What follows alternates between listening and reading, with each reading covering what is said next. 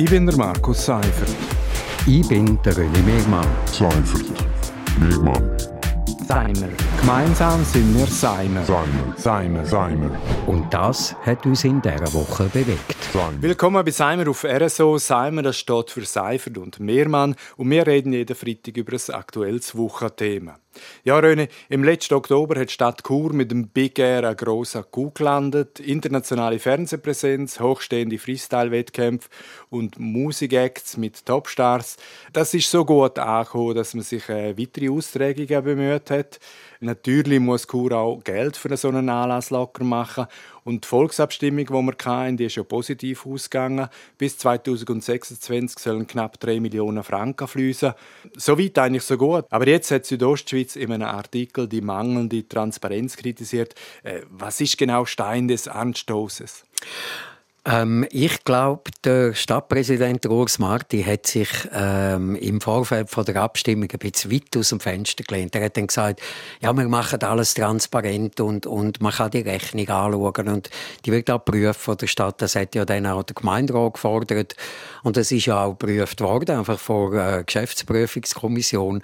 Aber das ist natürlich der Geheimhaltung unterstellt. Also man weiß eigentlich nicht so recht, ähm, für was das Geld geflossen ist. Wie ist das nachher ausgegeben worden? Man kann sich aber fragen, muss man das überhaupt wissen? Ja, man kann ja ein gewisses Verständnis haben, dass man nicht alles offenlegen will. Aber ich finde eigentlich, es geht nicht um das, was man will oder das, was wünschbar wäre, weil schließlich gibt es ein Öffentlichkeitsgesetz seit 19 Jahren. Behörden sind eigentlich zu Transparenz verpflichtet Vorher war ja alles geheim, was nicht explizit als öffentlich gewertet worden ist. Aber seit 2003 gilt auf Bundesebene, dass alles öffentlich ist, was nicht explizit als geheim qualifiziert wird. Und das gilt seit 2016 auch im Kanton Graubünden und seither äh, auch in immer mehr Gemeinden, seit 2018 auch in der Stadt Chur. Die Voraussetzungen scheinen eigentlich gegeben, aber warum tut man sich jetzt gleich so schwer? Also ich glaube, Problem ist ein bisschen komplexer, weil es ja ein, äh, eine Ausgabe ist von Stadt, die an eine private Unternehmung geht. Und die private Unternehmung ist nicht börsenkotiert. Also zumindest in der Schweiz nicht. Die First Event, die gehört ja noch zu einem grösseren amerikanischen Konzern. Und die sind äh, nicht verpflichtet, wahrscheinlich da offen zu legen. Und, und letztlich zahlt die Stadt Chur pro Jahr jetzt, sagen wir, 470.000 Franken an die, an die Eventorganisation, damit die das da in Chur machen. Und äh, für was dass die das dann brauchen, ob das Gagen für Künstler sind oder irgendwie äh, eine halbe Tribüne, die da aufgebaut ist oder Bühnentechnik oder so, das ist wahrscheinlich gar nicht so, so relevant. Also wenn wir es mal vergleichen, die Werbemaßnahmen für Chur Tourismus, da gibt die Stadt auch jedes Jahr 400 35.000 Franken aus. Ähm, ob die gleiche Wirkung erzielt, ist dann eben noch, noch die Frage. Aber es geht um Steuergelder, oder? Und äh, ich habe äh, da letztens wieder einen Newsletter bekommen vom Verein Öffentlichkeitsgesetz.ch.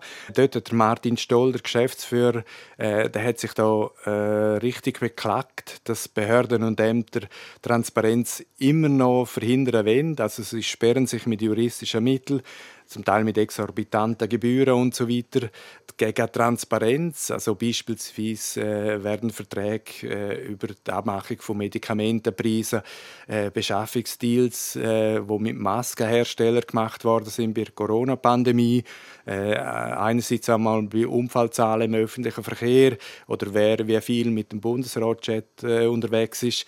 Ähm, ich finde es halt gleich störend, weil, weil da wird der Steuerzahler zum Teil halt schon im Dunkeln gelassen. Das stimmt. Und an und für sich äh, finde ich, man müsste zumindest probieren, allenfalls mit dem Hinweis auf das öffentliche Öffentlichkeitsrecht, dass man da nochmal probiert. Und das stimmt schon. Also als Steuerzahler hat man auch Recht, eigentlich zu wissen, für was sie das Geld ausgeben. Und ähm, gerade auch, weil der Stadtpräsident natürlich im Vorfeld gesagt hat, wir sind komplett transparent, wir, ihr könnt alles wissen, für was das ausgeben wird. Er hat ja explizit auch noch gesagt, dass man keine Defizitgarantie will geben an Veranstalter, weil dann macht er ein Defizit und dann hat er das Geld wieder drin. Eben, man will genau Bescheid man will will eigentlich genau Bescheid wissen und auch die Verträge, der Vertrag zwischen der Stadt Chur und der First Event AG ist ja nicht öffentlich und da müssen wir vielleicht schon nochmal probieren und nochmal nachfragen und wenn halt die Stadt nicht will, dann muss man wirklich mit dem Öffentlichkeitsrecht dahinter und, und das auch, ich sage jetzt mal, einklagen. Ja, und ich, also gerade in dem Fall muss ich sagen, man hat ja nicht das Gefühl, dass die Stadt Chur irgendetwas verstecken will oder so. Und der Anlass, ich meine, der tut Chur gut. Das ist eine riesige Präsenz eigentlich, wenn man da quasi für, für äh, vergleichsweise wenig Geld so eine Präsenz überkommt, weltweit eigentlich. Äh, das, das ist ein guter Anlass. Da gibt es auch nichts zu verstecken, nehme ich auch. Da, da, ja, ich finde auch, das ist sicher ein guter Anlass. Und ich kann mir auch nicht vorstellen, dass da irgendetwas zu verstecken gibt. Ähm, der, der Urs Marti hat ja gesagt, also jetzt nach, dem ersten, nach der ersten Austragung, im Moment den Vertrag nochmal neu machen. Es gibt ein paar Sachen, wo man genauer festlegen müssen, wer macht für welches Geld welche Leistung.